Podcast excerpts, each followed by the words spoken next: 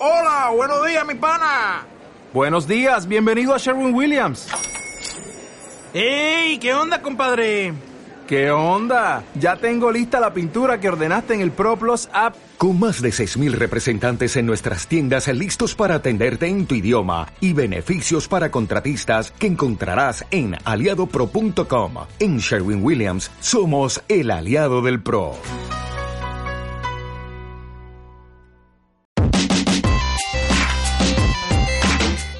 ¿Hacia dónde nos lleva Square Enix? ¿Hacia dónde nos lleva con Final Fantasy? De eso vamos a hablar, sobre todo centrándonos en un videojuego muy concreto de móvil, un free to play que está funcionando bastante bien en Occidente. Hablamos de Final Fantasy Dissidia Opera Omnia, el ritmo o el nivel, el cómo queramos poner las palabras una delante de otra. Opera Omnia es como se conoce realmente este videojuego, eh, que es una introducción más al RPG habitual de combate por turnos pero claro, con todo lo que significa introducir a toda la historia en cuanto a personajes de Final Fantasy.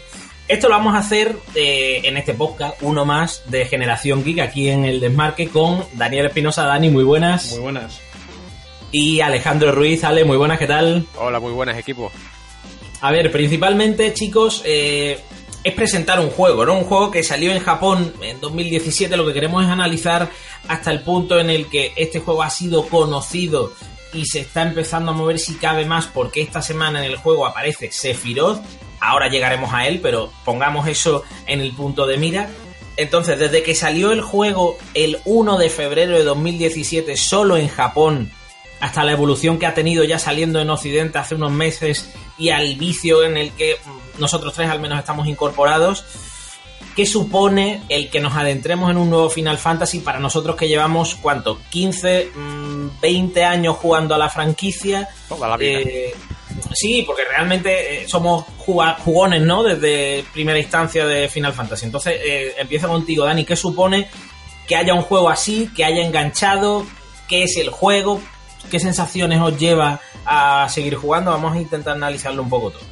Bueno, al fin y al cabo yo creo que el máximo valor de Opera Omnia es que es un regalo a los fans, porque realmente no es un juego que, esté llamado a ser eh, clave, que sea en el plan de Square Enix esté la punta de lanza, seguramente no, pero eh, sin embargo, eh, para los fans de toda la vida, como dice Alex, es un regalo porque vemos a los personajes con los que hemos jugado toda la vida interactuar entre ellos, cosa que hace el Dissidia de, sobremesa, pero sin embargo este eh, se nota que, en fin, que han tenido más libertad y han podido hacer cosas, por, por ejemplo, detallitos en la historia que ilusionan a todos los fans, o incluso un modo de juego que ya comentaremos, que sin dejar de ser simple, la verdad es que, es que, es que llena esas horitas libres que tenemos eh, en la vida diaria y, y ha entrado muy bien este Opera Omnia comparado con otros juegos parecidos ya lleva unos meses, Ale, pero el resumen perfecto podríamos decir es que ahora mismo tú entras al juego y en combate por turno puedes tener en un equipo a Cloud, a eh, Tidus y a Sephiroth, por ejemplo, en un equipo. Y a partir de ahí empiezas a construir eh, pues peleas por turnos en un free to play en el que tienes que hacer tiradas constantemente para seguir cogiendo armas y personajes en un estereotipo que se está poniendo muy de moda, pero que está haciendo bien Square Enix, algo que es extraño dentro de el rendimiento de los últimos años en las grandes plataformas. Y lo está haciendo bien porque la comunidad cada vez más grande, lo podemos ver en grupos como los subreddits que hay al respecto, o grupos de Discord, por ejemplo. Hay un grupo de fans y eso hace que de luego tenga calidad el juego, pero es que además yo creo que sorprende porque yo cuando empecé a jugar, gracias a Juan, todo hay que decirlo, que ha ido enganchando a la gente, eh, yo cuando empecé a jugar me esperaba algo muy sencillote, como suele hacer Square Enix esta clase de juegos de móviles con estilo de que hay que invertir, que son gratuitos, pero te invitan a gastar dinero si quieres conseguir más cosas. Pero lo bueno de este juego es que es mucho más amistoso con el jugador que no quiere gastar dinero y que quiere mm, hacerlo todo gratis porque te da la opción a ello. Te da la opción a hacerlo así y porque te da las mecánicas y que si tú te lo planificas un poco bien, eh, puedes hacer casi todo el contenido, digamos, porque bueno, hay matices ahí que luego aclararemos, pero más o menos lo puedes hacer todo sin gastar un solo duro. Entonces, ¿qué es lo bueno que tiene? Pues que hace algo muy bien y que ya quisieran otro juego, vergüenza sobre Final Fantasy XV, eh, que es que respecto al combate, es un combate por turnos, pero eh, combinado con el sistema de Sidia, que para quien no sepa que es Sidia o Disidia, pues. Es que lo digo en español, tío. el sistema Disidia, sí. Que es que tú tienes, eh, digamos, una barra eh, de, digamos, de puntuación de daño que tienes que aumentarla para luego ese daño infligírselo al enemigo. O sea que tienes dos valores que tener en cuenta. Esto a los combates por turno le suma un componente táctico que aunque parezca que tampoco es una gran novedad, en realidad tiene mucha más miga. Y eso hace que te enganche más. En los 10 primeros minutos es un poco lioso, pero cuando realmente te has metido de lleno hace que el combate sea más interesante. Antes de entrar en combate, cómo es el juego, eh, qué es lo que supone, eh, lo que realmente hay que contar es que esta es una evolución eh, de los diseños del Dissidia que salió, si no me equivoco, para PSP, que luego se fue adaptando a recreativas en Japón, a consolas más grandes y que ahora tiene su adaptación en el Dissidia que ha salido para grandes consolas, para grandes plataformas. Eh, y mantiene esa historia. Es decir, aquí no te vas a encontrar un videojuego nuevo ni a personajes nuevos. De hecho, todos y cada uno de los que aparecen son a los que has jugado en la historia, en un mundo nuevo en el que los personajes, y esto para mí es lo interesante, eh, se pierden o aparecen invocados por dioses, pero cada uno en un punto muy concreto de la historia. Y esto para mí es lo que lo hace diferencial a la hora de disfrutar el juego más allá de los combates. No sé qué opináis vosotros, pero el hecho de que esté Squall con Laguna en un mismo juego, eh, o Cell con Squall y que cada uno haya llegado en un momento diferente de la historia de Final Fantasy VIII hace que los pequeños guiños y las pequeñas conversaciones que tienen entre ellos, en capítulos, en eventos especiales, pues te hagan masticar algo de Final Fantasy VIII. Eh, digo del 8 como lo hay del 9, del 7, del 10.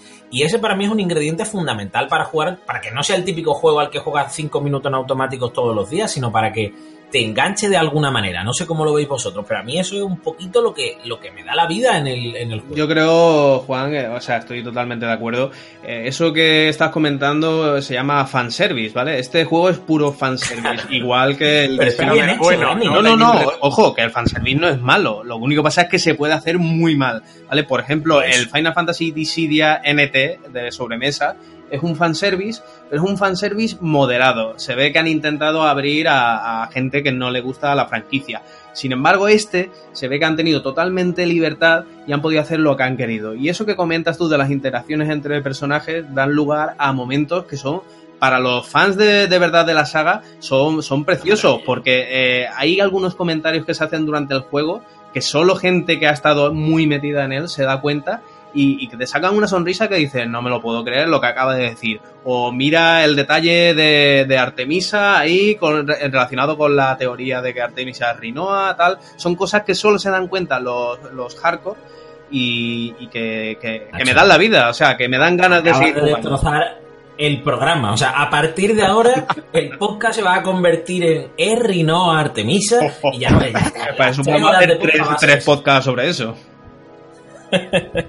bueno, vale, el fanservice, ¿cómo lo ves tú? ¿Vives para esas pequeñas historias? ¿Vives para los gacha, los pulls que se hacen cada semana? Eh, con el ansia de que llegue un determinado personaje. Lo bueno es que puedes disfrutarlo todo. Y es al final con lo que me quedo, ¿no? Porque yo, por ejemplo, yo sé verdad que a mí lo que más me engancha del juego es eh, que el servidor japonés nos lleva un año de, de, distancia, digamos, y que eso te permite, que es también algo sobre lo que yo quería hablar, que es el tema de jugar por la planificación. Es verdad que hay cambios, que, hay diferencias, que no vamos al ritmo, al mismo ritmo con el que se hicieron las cosas, porque obviamente tienen todo ese bagaje y eso les permite corregir fallos que no pudieron cuando, cuando empezaron el juego, ¿no?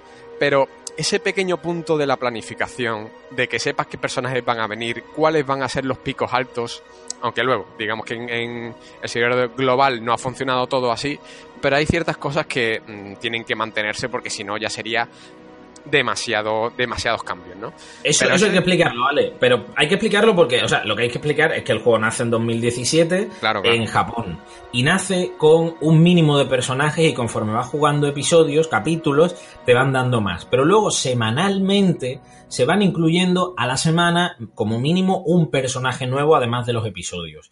¿Qué pasa? Claro, que como decía Ale, el global, que no tengo fecha exacta de cuándo llegó, pero... Creo que en febrero, ¿no? ya- Fue más o menos. Sí, yo creo que un año, después más o menos. Sí. Eh, claro, eh, lleva de diferencia, pues pongámosle, si el juego empieza con 20, 30 personajes claves, eh, pues en Japón ya van por 100. Entonces, eh, la planificación es lo que dice Ale de, bueno, de los 30 que van a salir en el próximo mes y medio, dos meses, yo quiero a estos dos. Entonces, no voy a tirar ninguno hasta esos dos.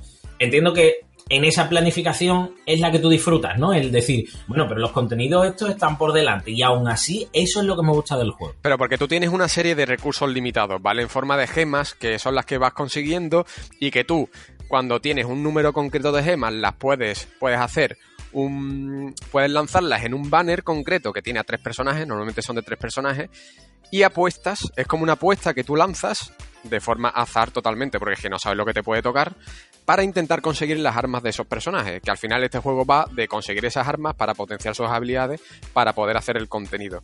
¿Qué es lo que pasa? Que ese recurso es limitado a menos que te gastes dinero, entonces necesitas planificar qué tiradas vas a hacer y cuándo, o ir directamente a por los que te gustan y ya está, ya depende de cómo quieras jugar, porque si no es que llega un momento en el que te quedas sin gemas y ya no puedes tirar más y te vas un poco a la y te puedes frustrar y al final lo que lo que hay que intentar es evitar esa frustración de quería este arma y no la he conseguido. Yo, chicos, si me permitís añadir, eh, quiero hacer una comparativa con otros juegos de, de este mismo tipo. Se llaman juegos de tipo Zenigacha. ¿Qué significa esto? Significa que prácticamente estamos jugando a una ruleta rusa en la cual eh, nos puede tocar el contenido que toque. En este caso son armas, pero por ejemplo hay otros juegos como el Alchemist Code o el Final Fantasy Brave Exvius, que es de, en fin, es algo parecido a esto, en el cual nos jugamos que nos toque o no el personaje que queramos. La apuesta de, de este Dissidia es que los personajes los tenemos todos, los podemos conseguir gratuitamente todos y podemos usarlos eh, como, queramos. ¿Cuál es la trampa? Necesitamos, como dice Alex, eh, el arma para poder sacar todo su potencial. ¿Cuál es eh, la gran apuesta de este juego? ¿Qué es lo que lo hace tan, tan amigable para el usuario que, que no paga?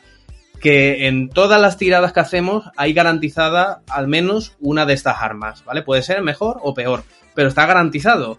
Eso no pasa en casi ningún juego de este tipo. En todos estos juegos puedes no. tirar y quedarte con las manos vacías. Aquí, pues, se apuesta por, por ese modelo. Entonces, todo el mundo, incluidos los usuarios de pago o los gratuitos, pueden jugar y ser co totalmente competitivos. Y creo que eso es un poco lo que lo diferencia de otros juegos de, del sector y lo que realmente nos tiene enganchado. Que al final sabes que no te vas a quedar con las manos vacías. Sí, o sea, realmente es lo primero que, hay, que, que, deberíamos haber dicho, ¿no? Que estamos enganchados los tres al juego, que nos gusta y que por todos los pequeños detallitos que estamos dando, que ahora mm, entraremos más de lleno, porque seguro que hay gente que nos escucha que dice, bueno, estos que me están contando del juego si llevo casi un año jugando, ¿no? Bueno, pues vamos a llegar un poco a profundizar algo más, si no en este podcast, un poco más adelante, precisamente por el amor que le tenemos al juego, porque, por lo que nos ha enganchado, ¿no? Pero eh, sí es necesario, yo creo, eh, hablar un poco de la evolución, de, cómo se ha llegado aquí. Es decir, qué cosas ha hecho mal Final Fantasy Square hasta llegar a volcar eh, un universo tan amplio como es el de unificar todo su Final Fantasy en un juego móvil, gratuito, que funciona. Y ya no solo es que funcione por Discord, Reddit, los subreddit, las miles de personas que comentan diariamente en, Reddit, en el del juego oficial, sino por la comunidad que hay. Es decir, eh, se hacen eventos mmm, cada X semanas con streamings en directo por parte de Square Enix, que parece una tontería, pero le da su cariño, tiene sus actualizaciones, tiene mejoras, tiene una planificación que se va cambiando. Eso le da muchísima vida al videojuego. Parece ya. que no. Eh, pero, que, además, que estamos desde dentro lo notamos. Pero es que además escuchan a la comunidad y si la gente dice que hay algo que es necesario arreglar, lo arreglan y no tardan mucho. O sea que eso claro. es un voto a favor para los que llevan el servidor global. Y no solo. Y si tú me dices no eso de Fortnite, eso. me, me, parece genial, pero de un juego de móvil de Square Enix que tiene que estar el 340 de la, de la lista de juegos que tienen con actualizaciones constantes, me parece que tiene un mérito tremendo, sobre todo por la gente que lo cuida y que lo hace porque se ve que de verdad le gusta Final Fantasy, que ha jugado casi todas las bases de la saga. Yo creo que la clave está un poco en lo que habéis dicho. Eh, esto no deja de ser un juego para móviles y por mucho que nos divierta y que esté bien conseguido, es un juego bastante simple, no tiene, no tiene, no tiene mucho. Sin, eh, lo que quiere decir esto, sobre todo comparando con el Dissidia NT que está funcionando ahora mismo, es que quizá esta saga eh, la están complicando de una manera que no hace falta. O sea, eh, Final Fantasy es un juego RPG con la complicación que eso conlleva, pero realmente si lo pensáis, las entregas anteriores mm, no, no eran nada del otro mundo en cuanto a complicación. Alguno me podrá decir, bueno, el desarrollo de los personajes, el tablero de esferas, tal, pero una vez que pillas eso, no son nada complicadas. Sin embargo, ahora, en los tiempos que, que corremos, pues hay que hacer action RPGs como Final Fantasy XV, en el que podamos ir en un mundo abierto, podamos hacer de todo, podamos pescar, podamos... Y es una locura. Y aquí está la prueba. Un juego tan simple como este nos tiene a todos enganchados. Y al final lo que queremos es esto, más historias, más personajes de Final Fantasy, más rol por turnos, turnos. Y al final, eh, con esto nos hemos quedado contentos. Es alucinante. Antes, antes de que Ale le meta caña al 15, eh, sí quiero decir que este juego nos viene muy bien a nosotros. Es decir, nosotros hemos bebido de los turnos, hemos bebido del juego de rol de toda la vida eh, entonces estamos acostumbrados a algo más sosegado, algo que nos permita pensar y que no solo sean machacabotones, que es lo que se ha terminado convirtiendo Final Fantasy, que por mucha estrategia que tenga ha quedado en un segundo plano. Y eso es esto, eso es, esto es estrategia realmente. Tú puedes pulear más o menos, pero si sabes dar con la combinación exacta, si sabes calcular los movimientos, si sabes calcular el salto, el recorte de turnos, si sabes elegir bien a los personajes, a los combos con los buffs y los debuffs que pueden tener o dar cada uno, eh, es un juego para nosotros, un juego para los que llevamos 15 años, 20 jugando al rol. Entonces, eh, ahí es donde yo entiendo que se le den tanta caña, o Ale, ahora te doy pie a ti, dale caña al 15, pero tengamos entendamos esto como lo que es un juego simple que nos da lo que quiere porque conocemos la historia y que es por turnos y nos hace pensar, ya está. A ver, pero es simple y al mismo tiempo es diferente, porque nosotros que llevamos tanto tiempo jugando a juegos de rol y que nos gusta, eh, muchas veces se nos, se nos tilda de que por nostalgia, pero a mí me gusta un sistema por turnos por lo táctico que puede ser. Y este sistema, aunque sea simple, eso no es malo, porque aunque sea simple, eh, tiene cierto también quiere decir que eh, está bien diseñado de fondo y tiene una complejidad que a veces no se ve tanto, con eso percibe tanto, porque intenta llegar a muchos jugadores casuales, pero si quisieran podría ser más complicado por el tema de la afinidad elemental, por el tema de que tú sabes el enemigo a quién va a atacar, por saber qué ataques va a hacer el enemigo, sabértelo de memoria para saber qué te puede hacer. Son pequeños detalles, pero que tú eh, si te gusta la táctica, los puedes tener en cuenta. Y para cerrar un poco el tema de Final Fantasy XV, por no hablar tanto del tema y, no, y descentrarnos, simplemente el problema con el tema de la complejidad es que ahora mismo estamos en una buena época para el rol. O sea, estamos teniendo una gran época en la que tenemos juegos como el Xenoblade, como Persona 5, el Dragon Quest 11 que salió hace poco aquí en, en Occidente, y son juegos que son muy buenos como RPGs, además japoneses. Y que bueno, por desgracia el problema es que han desbancado Final Fantasy. Malo, entre comillas, y bueno porque o Square Enix se pone las pilas e intenta fijarse en lo que hacen estos bien para volver a coger carrerilla o se queda muy estancado porque es que ya hoy en día Mm, no tienen tanta fama para los eh, para los fans como tenía antes. Yo eh, quiero añadir una cosita que por supuestísimo estoy de acuerdo con lo que ha dicho Ale. Vivimos una época dorada del rol por turnos, que es alucinante decir eso en 2018 y sin, ni más ni menos entre esto que estamos hablando del Dissidia y ese detalle que dice Ale, eh, creo que se demuestra y no hay que discutirlo más que eh, no solo somos los fans de toda la vida, sino que hay gente nueva que está dispuesta a meterse eh, en este sistema, que no hace falta irse a, algo radicalmente diferente, se puede innovar dentro del rol por turnos. Claro, pero ahí están los grandes éxitos, por ejemplo Dragon Quest, es que el rol por turnos sigue, eh, sigue en liza, no estamos hablando a lo mejor del tipo de juego de Telltale, que, que es más difícil, estamos hablando de algo que le gusta a mucha gente Y yo creo que habría Sí, que tomar nota de, de- de todos estos detalles.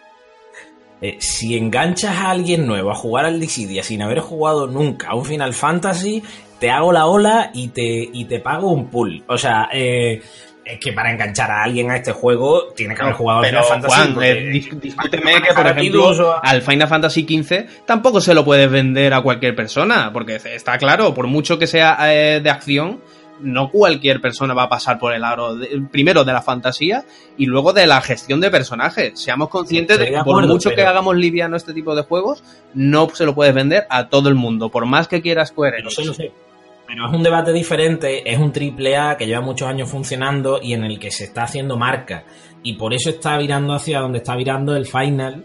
Y por eso a otro perfil eh, están llegando versiones diferentes para móvil.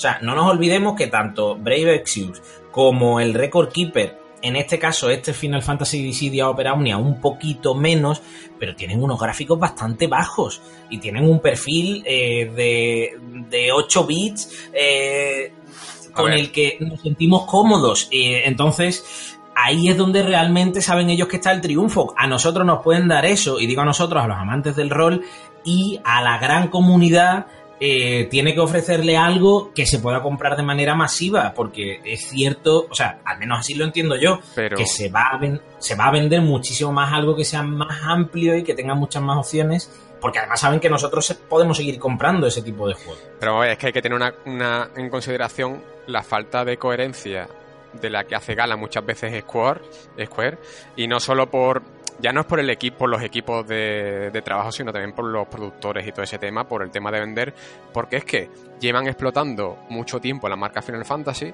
precisamente, precisamente eh, para eh, tirar de nostalgia respecto a, a los fans de toda la vida, que obviamente sí, es que es lo que dice Dani, este tipo de juego eh, te va a hacer especial ilusión si tú conoces todos los personajes que van saliendo.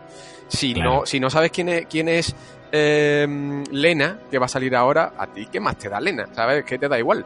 Pero si, si sabes quién es, pues a lo mejor eso te toca la patata. Pero es que aún así el problema es que llevan explotando la saga durante mucho tiempo, pero luego además se quieren acercar a público mm, que no está tan acostumbrado. Y eso rechina. De alguna forma llega un momento en el que eso es raro, porque tú no puedes eh, tirar de nostalgia y no dar lo que llevas dando tanto tiempo e intentar innovar con mecánicas y simplificarlo todo y que la gente no se cabre, ¿sabes? Es que eso es así. Mira, yo, aunque creo que hemos hecho el podcast para hablar por primera vez en mucho tiempo de algo de manera positiva de Square Enix, solo quiero decir a todo eso que metieron a Ariana Grande como personaje del Record Keeper. ¿Vale? Entonces, con esa auténtica mm, memez. Pero es que que ella es es- fan de la saga. eh, bueno, y yo también, y, o sea, es verdad que la comparación, compararme con Ariana Grande es complicado, pero eh, ahí lo tumban absolutamente todo. Es decir, eh, yo entiendo que te metas en un Final Fantasy. Es que aquí estamos hablando que hay personajes del 1 al 15, luego del Tactics, del Type 0, de los Crystal Chronicle que hay, del War of Final Fantasy, que también tendría un tema aparte, pero eh, saben cómo enganchar, lo han hecho bien, el combate de turno funciona, es difícil, en los pools se pueden llegar a conseguir muchas cosas con un poquito de suerte. O sea, realmente el juego es muy completo, es muy simple. Eh, sí, es simple porque no te aporta eh, una exquisitez en cuanto a mm, mundo abierto, estilo de juego, pero Ni lo difícil. queremos, Juan. Ni, ni, ni lo queremos claro. aquí. No hace falta en absoluto. Y, en- y vamos a romper una lanza a favor de Square, porque bueno, es cierto que en su, en su forma de actuar con esta saga, la verdad es que no está, no está haciéndolo bien. Pero por ejemplo, cosas como lo de Ariana Grande o, otros videojuegos que está metiendo en el Brave Exvius, a mí me parece perfecto. Porque bueno, si quieres eh, coger a otro tipo de audiencia metiendo a Ariana Grande con forma de conejo, para me parece, me estupendo. Me parece estupendo. Al fin y al cabo, eh, O sea, eh, han dejado claro que ese juego, el Brave Exvius, es otro Final Fantasy aparte. No es como este que es un recopilatorio total. Este pues, tiene su propio Sí, argumento y tal. Pero son maniobras de marketing perfectas. Me encanta que haga eso. Otra cosa es que me gusta Ariana Grande, pero bueno, vale, pues el aspecto de conejito está genial. En este Dissidia que estamos hablando, el fanservice es el leitmotiv del juego, no tiene más. Solo es recuperar a personajes de Final Fantasy para nosotros. Pero aún así, estamos hablando de que es un juego que es aprovechable. Que a alguien que no le gusta la saga, pues a lo mejor lo va a tener más difícil, porque bueno, no está introducido, pero como juego es bastante decente, es divertido. Sí. Yo quiero. Tengo un miedo con este Final Fantasy, y es que se haga grande. Y digo por qué. Porque para mí, al igual que todas las empresitas pequeñitas, eh, cuando las decisiones, las decisiones las toman no los jefazos de arriba, sino los que trabajan al pie del cañón, es decir, los que están cruzados directamente con los que han jugado durante toda su vida esa saga, eh, el juego se hace con mucho más amor, sobre todo en este caso con el fanservice que conlleva un Final Fantasy. Entonces, si esto sigue siendo y digo pequeñito, pero con triunfo, porque si te vas a YouTube, por ejemplo, el éxito de Brave Exvius en cuanto a visualizaciones, estilo y demás es mucho mayor. Eh, va a seguir funcionando igual de bien, porque la creación de las historias en los capítulos es maravillosa. O sea, lo que se hizo con Sephiroth cuando apareció por primera vez en el capítulo de Aeris es genial. Lo que se ha hecho ahora con Rinoa y con Artemisa, el jardín en el episodio, no sé en cuál estamos, el, el 10 es maravilloso también. Esos son los pequeños detalles que te dan la vida en el juego más allá de las complicaciones. Y eso es lo que creo que se puede terminar rompiendo si el juego se hace extensible a, algo mucho mayor. Por eso creo que es, o sea, por primera vez, os juro, ¿eh? que creo que es un juego de 10. Que le faltan, le pueden faltar cosas. Bueno, que a cada uno le puede gustar el juego de una manera o de otra miedo me da que en el Awakening metan muchas más cosas y ahora explicaremos qué es eso, ¿no? Pero de momento el juego es perfecto. Pero yo no Eh, tendría tanto miedo porque ya podemos ver qué va a pasar por Japón. Tenemos un adelanto de lo que puede convertirse el juego tan solo por cómo van ellos llevándolo. Otra cosa es que aquí se pongan un poco más eh, ambiciosos y que intenten meternos doblada cosas que no deberían. Pero teniendo en cuenta cómo evoluciona el juego, tampoco vería yo que pasa tan... O sea, la cosa va más, se va a complicar un poco más. Va a ser divertido en ciertas cosas. En, más divertido, me refiero.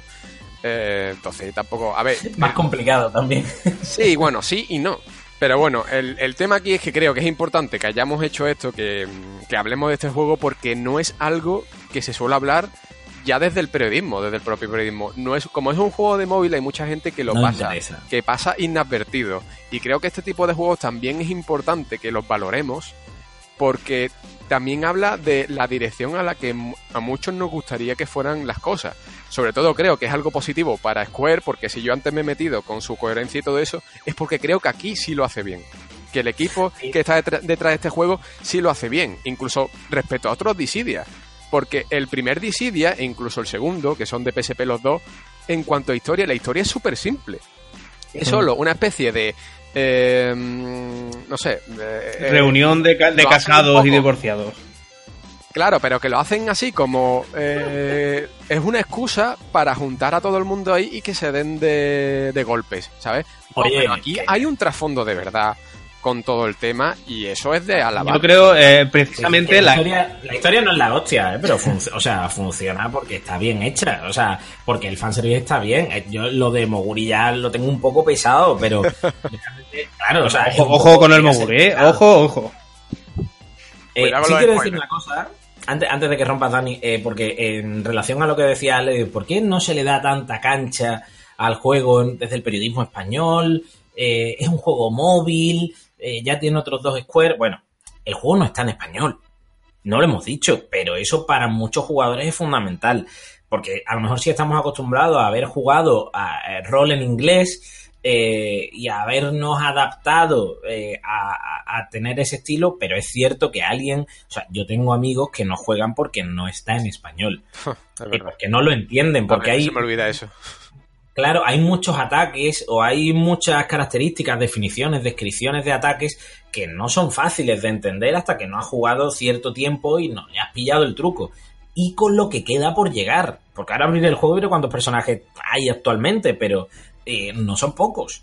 Eh, entonces tenemos que tener eso claro también. ¿Por qué estamos haciendo este podcast? Bueno, pues el juego ha tenido en el global tres saltos importantes. La salida, eh, que tuvo un tirón espectacular. La llegada de Lightning, que digamos que es uno de los símbolos de Square Enix en los últimos 5 o 6 años. Y ahora la llegada de Sephiroth. Es decir, Sephiroth ha llegado este lunes, todos los lunes llega un personaje nuevo.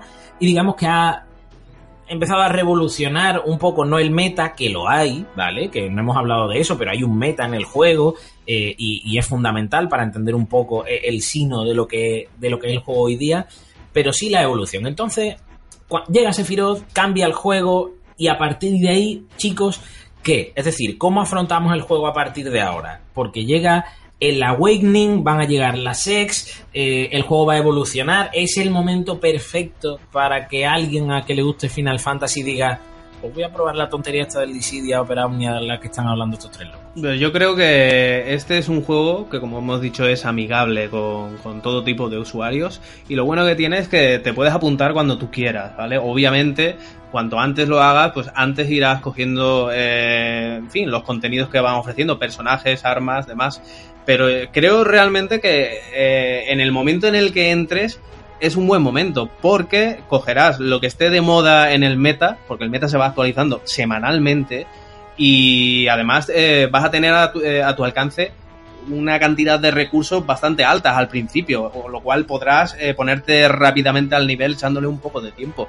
y en conforme a lo que dices de los Awakenings, el tema es que esto va evolucionando. Nosotros llevamos, por ejemplo, mucho tiempo jugando y ya estaba cogiendo cierto cariz de repetitivo y sin embargo ahora va, va a aparecer esta primera actualización grande que va a cambiar todo el meta, los personajes que antes valían a lo mejor ahora no valen y personajes que teníamos defenestrados a lo mejor son top.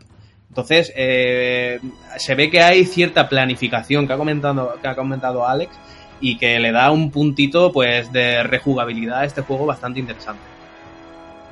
68 personajes hay ahora mismo, que lo quería decir. Ale, eh, ¿tú qué opinas con respecto a esto? Porque estábamos hablando también de lo que supone empezar a jugar ahora el videojuego, pero claro, es un juego móvil. Yo he cogido de móvil muchos juegos con ganas y algunos no me han durado ni una semana. Eh, yo me engancho con facilidad, pero me desengancho con más facilidad todavía. Y con este llevamos desde febrero sin parar y va, creo, ¿eh? que va para largo. Hombre, yo se lo ha. El que sigamos jugando al juego. Em, hay varias causas. Primero, que obviamente somos fan de la saga y eso es algo que mm, va a hacer que duremos más que a juegos de los que directamente no tenemos ningún tipo de vínculo emocional. Luego, que en realidad, salvo ciertos momentos en los que sacan contenidos como capítulos de historia que dan para largo y que le puedes echar varias horas para completarlo del todo, Em, hay días que no tienes nada que hacer realmente, salvo hacer las misiones diarias, porque simplemente ya lo has hecho todo y ya está. Entonces, tampoco exige tanto de ti el juego una vez que si lo llevas más o menos todo al día. Es cierto que si yo recomendaría que se empezara a jugar cuanto antes, porque se te van acumulando los contenidos y eso puede llegar a. O sea, el jugador que empieza hoy tiene 10 capítulos de historia que desbloquear, tiene mm, cada vez más capítulos perdidos que hacer, que los capítulos perdidos son eventos que se convierten en permanentes, porque claro, los eventos duran uno, un, creo que duran medio mes todos. O sea, lo ponen una semana, pero duran varios días. Pero una vez que termina el evento, ya si, si no lo has conseguido el personaje, ya no lo consigues hasta que nos pongan el capítulo perdido. Pero, permite un, inciso para, para, la gente que se agobia, que conozco a mucha gente que se agobia jugando a este tipo de juegos, decir que eh, e incluso en eso es amigable, porque imagínate que has perdido el arma o un personaje que es vital y demás. Eh, no solo cuando vuelva a salir tendrás una oportunidad, que, que todos vuelven a salir, sino que incluso la próxima vez que vuelva a salir, a lo mejor sale con, un arma todavía mejor y las armas que has perdido serán todavía más fáciles de conseguir y tendrás todavía más recursos. Por lo cual, eh, lo único que pierdes por no jugar antes es que, bueno, pues tendrás, eh, en el global tendrás menos recursos, porque habrá gente que ya tenga lo que tú necesitas conseguir. Pero realmente, si quieres algo con, con muchas ganas, el arma de un personaje que te gusta mucho, la vas a conseguir sí o sí. Es muy difícil que no la consigas. Un ejemplo de esto es precisamente que ahora, con el evento de Sephiroth, pues las, a partir de ahora, las digamos que hay dos armas importantes que tenga cada personaje. Una que es eh, así como la normalita y otra que es como la potente, ¿vale? Por decirlo de forma así rápido y corriendo. ¿Qué pasa? Que ahora te regalan el arma normalita, la primera. Cosa que antes no teníamos y que es un salto muy grande precisamente para la gente que quiera meterse ahora porque vas a tener recursos para jugar con los personajes. No lo vas a tener en su mejor estado, a menos que gastes gemas, pero al menos sí te puedes defender. Y eso aumenta con el tiempo. Ahora en Japón, las armas X, que ahora hablaremos un poco de ellas también, ahora en los banners te dan dos. Hay banners en los que te dan dos. Antes a lo mejor veías una. Pero es que ahora están empezando a meter, cada vez te meten más recursos para que tengan más posibilidades de mejorar a los personajes. Ah, es maravilloso porque al final eh, yo creo que la planificación hace que el juego te enganche. O sea, mm, empiezas a jugar por otra cosa, pero el hecho de que sepas que la semana que viene llega Kefka, la semana siguiente llega Lena, eh, con el banner en el que también aparece eh, mi prima. En el siguiente aparece el sobrino de Squall. En el otro aparece el hermano gemelo de Rinoa. O sea, eh, mm, hay tantas opciones para disfrutar el juego semana a semana sin que te canses, porque es un juego en el que puedes jugar tres horas diarias si no eres capaz de pasarte la fase más difícil, o 10 minutos para hacer las misiones diarias, llevarte la recompensa, olvidarte hasta el lunes, que es cuando sale el personaje que a ti te gusta. Yo creo que eso, eso es lo que realmente lo hace tan atractivo, que, o sea, hay muy pocos juegos que todos los lunes, o sea, una vez a la semana, haga tantas modificaciones, porque está metiendo un personaje nuevo cuando no son tres, porque ahora con Seifer, eh, Rayo y Trueno ha metido a tres hace una semana y media. viento, nuevo. Juan, viento para los amigos. ¿Qué he dicho? Rayo y ¿Rayo y Trueno? estaría, Esto es como si, esto ¿eh? es como el problema de decir Zidane o Gitán, ¿sabes? Eso, eso aquí tenemos muchos problemas, o ultimecia. Pero bueno, al final lo que estás diciendo, Juan, es que eh, la clave de este juego es que mezcla dos conceptos eh, exitosos, que son el coleccionismo, por ejemplo, Pokémon, y el componente de una tragaperra, porque al final lo que hacemos todos los lunes para que nos salga el arma de- del que queremos es una pura tragaperra, es azar. Hay muchas veces que, bueno, pues te metes el lunes para conseguir al personaje que quieres, pero hay veces que te metes el martes porque dices, voy a tirar, voy a tirar a ver, a ver qué sale. Y al final, entre una cosa y otra, produce auténtico vicio. Sí, porque ves el compi que se ha tirado, tú no has tirado, a él le ha salido bien, dirás, si a él le ha salido bien, ¿por qué a mí no me va a salir bien? Y no, te sale bien. Y entonces esos grupos de WhatsApp maravillosos en los que antes estabas tú solo, pasándote a ti la foto, siendo feliz, en el que ahora hay más personas, lo compartes, se pican, te obligan casi a... Yo no he metido dinero todavía en el juego, pero te obligan a picarte más, a guardar gemas, a planificar yo creo que al final eso es lo que le da vida a todo juego, ¿no? El jugar con alguien. Es cierto que al final el juego de rol ha sido un juego típico en el que pocas veces hemos compartido más allá de una partida o 20 que te voy a enseñar cómo me paso al jefe final. Y aquí estás compartiendo, puedes jugar en cooperativo, que no lo hemos comentado, pero creo que es uno de los valores más interesantes del videojuego, que quizás no sean las fases más difíciles, las que se pueden jugar en cooperativo, pero sí aporta el que puedas cerrar determinadas estrategias que creo que cada vez van a ir a más, porque esas misiones cooperativas cada vez serán más difíciles y creo que le van a dar un valor extra al juego. ¿Cuándo hemos jugado un juego de rol en cooperativo cada uno en su casa? Bueno, eh, los últimos cinco años a lo mejor más, pero con esos personajes de toda la vida de Final Fantasy diría que casi nunca. Y ahí es donde está el valor de este Dissidia Final Fantasy Opera Omnia, que hace que triunfe, lo digo, ¿eh? Para nosotros. Cuando digo nosotros, digo a todos esos amantes, porque no sé cuántas miles de personas jugarán en España, pero tampoco son tantas. Y es cierto que si digo Occidente ya se amplía y si os metéis en Reddit y comprobáis un poco cómo funciona eh, el tema del Opera Omnia, más todavía. Pero me quiero quedar con esa idea porque me parece fundamental. Lo del cooperativo no sé qué, qué os aporta, pero a mí me parece bastante significativo que- que funcione de esa manera. No es la primera vez que podemos jugar un cooperativo de esa manera con juegos de Final Un Fantasy. aporte, Juan, a esto último que has dicho, y hablamos ya de eso. eh, es que antes hemos dicho el tema de las traducciones. Y hay que recordar que las distribuidoras cuando traen juegos aquí, lo primero que miran son las listas de venta. Y los RPG en España y en parte de Europa, desgraciadamente, tienen mm, datos bajísimos. Luego hay mucha gente que juega y tienen unas valoraciones brutales. Pero seamos sinceros, aquí eh, FIFA y el resto de la lista va cambiando. Entonces, es lógico que no quieran sacarlo en español, que no quieran gastar más dinero. Los fans de toda la vida lo vamos a jugar de todas formas. Entonces, eh, el huevo o la gallina, no sé cuál sería en este caso, pero al final eh, creo que en este tipo de juegos necesitan un poco más de apoyo del periodismo en general y de la comunicación, porque a ver gente la hay. Pero es que también hay que tener en cuenta que hay mucha gente que coge con mucho rechazo todo el tema de los juegos que de azar. O sea, los juegos gacha, como se dicen, los juegos en los que tú, digamos que es el componente este de que se supone que estás apostando porque estás gastando recursos y hay gente que gasta el dinero. Pero yo creo que en realidad es algo más positivo que negativo. Porque que tú te enfrentas a un juego así, o sea, a ti nadie te obliga a gastar dinero, ¿sabes?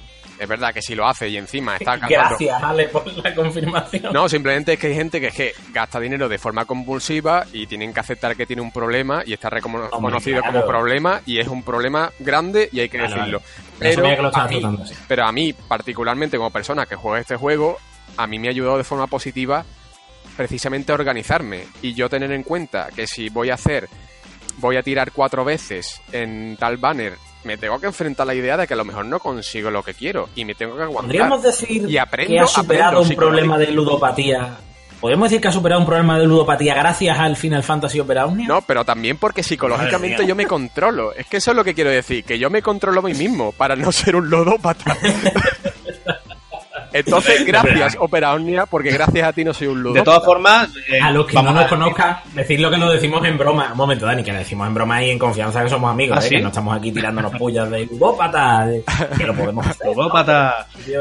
De, todas formas, eh, vamos a decir una cosa. el juego número uno ahora mismo es Fortnite y Fortnite es puro micropagos. O sea, que yo no sé qué diferencia tiene esto de los micropagos. La única diferencia que tiene es... hablar de este, de este tema porque es muy actual el problema. Estoy de acuerdo. Y, vamos, prácticamente es el modelo de negocio de todos los juegos gratuitos. Lo único que pasa es que es cierto que este tiene el componente de azar y bueno, pues ahí lo podemos coger un poco. Pero también es cierto que te garantiza siempre un, un premio. Por lo cual, eh, yo creo que hay juegos mucho más hardcore que este. Y que esa sea la excusa para que no tengan más visualización dentro de, medios y un poco aquí en España, lo, veo, lo veo pobre. Eso no creo que sea la... Yo creo que que, el juego no esté en español, a mí eso me parece fundamental, porque comunidad hay.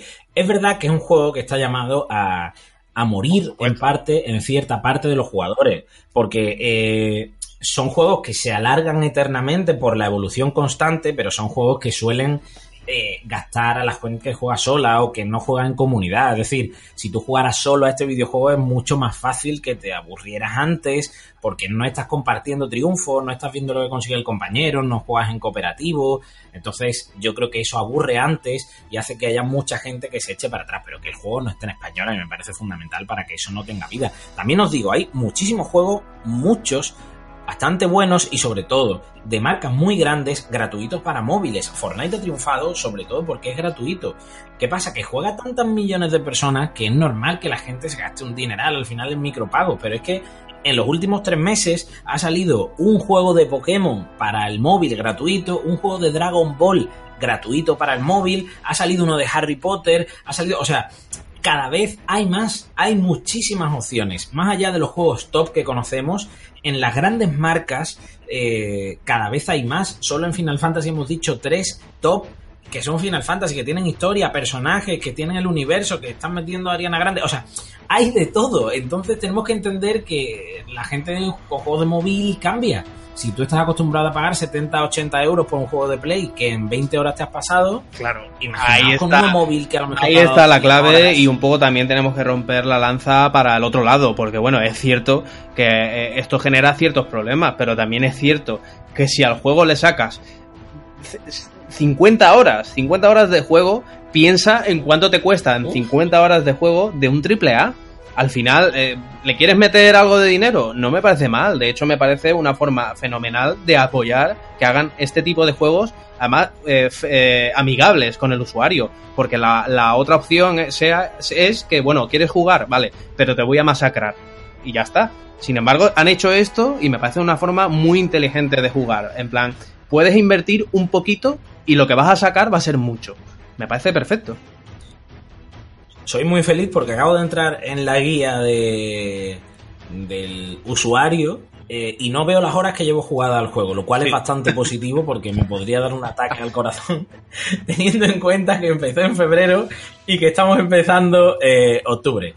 Eh, bueno chicos, para cerrar, porque hemos dicho que íbamos a hablar de la Sex, de las Awaken y tal, y no hemos analizado mucho lo que es el juego en sí, porque creo que esto va a dar para otro podcast, para que metamos además de nosotros a jugadores que estén adentrados en el juego y que lo contemos con un poquito más de detalle, digamos ya para expertos, para entrar en el meta de cierto tipo de personaje, aunque será complicado porque va cambiando constantemente, pero bueno, eh, quién sabe si esto puede terminar ser un serial. Eh, porque es algo que realmente eh, nos gusta, pero como conclusión, eh, ¿qué, os queda? O sea, ¿qué creéis que le queda de vida al juego? ¿Qué creéis que puede seguir aportando este tipo de juegos?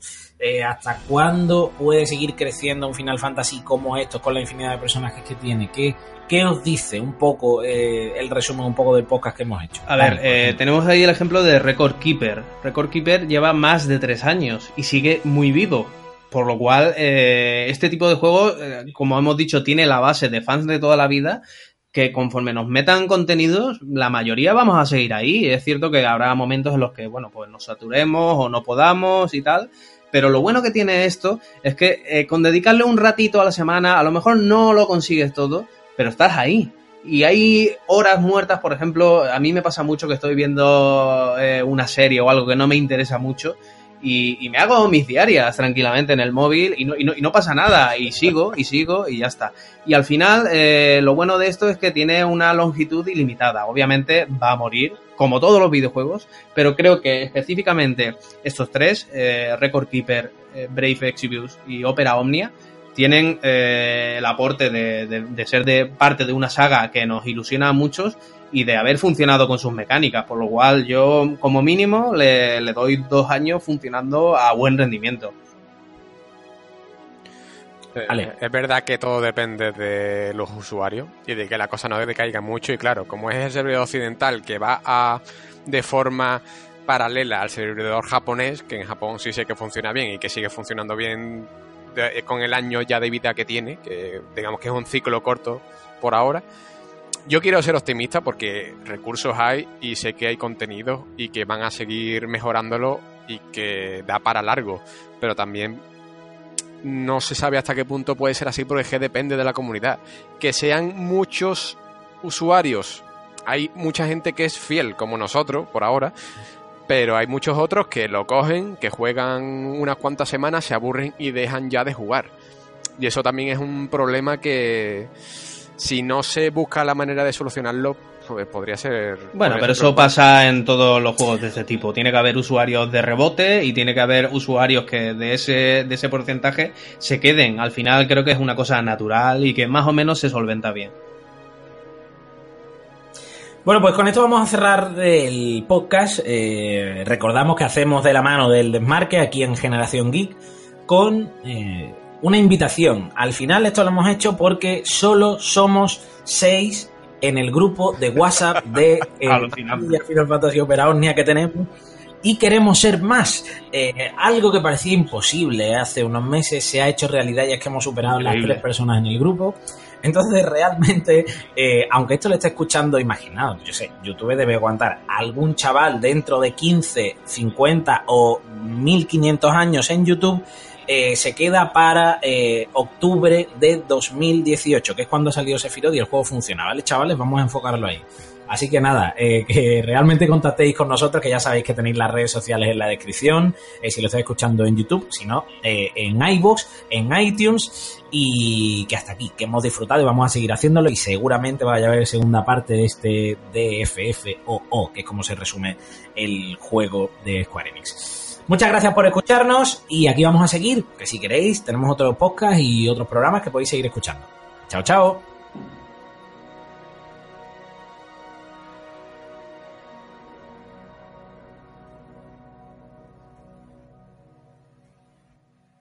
As a new Western Union customer, you can enjoy a $0 transfer fee on your first international online money transfer. Send money to your family and friends back home the fast, easy, and reliable way. Visit westernunion.com or download our app today to get started, and your first transfer fee is on us. FX gains apply, not available for credit cards and transfers to Cuba. Services offered by Western Union Financial Services Inc. and MLS 906983 or Western Union International Services LLC and MLS 906985.